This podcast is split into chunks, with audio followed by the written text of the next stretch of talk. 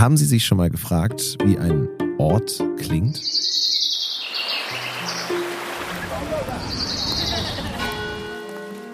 Oder was Ihnen dieser Klang über den Ort verrät?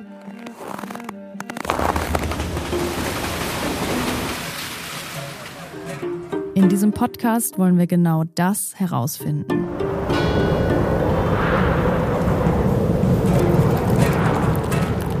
Wir beide, Jonas und ich, Anna, reisen und hören dabei genau hin.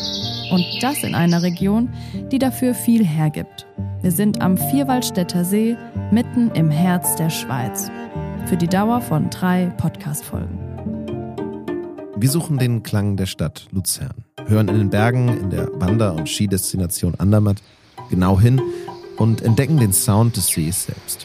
Was ist typisch für diese Orte? Wer oder was prägt sie und wie lernt man eine Region kennen, wenn man vor allem mit den Ohren reist? Kommen Sie mit auf drei Etappen Klangreise und hören Sie selbst. In dieser Staffel des Podcasts Überm Berg. Denn so klingt das Herz der Schweiz.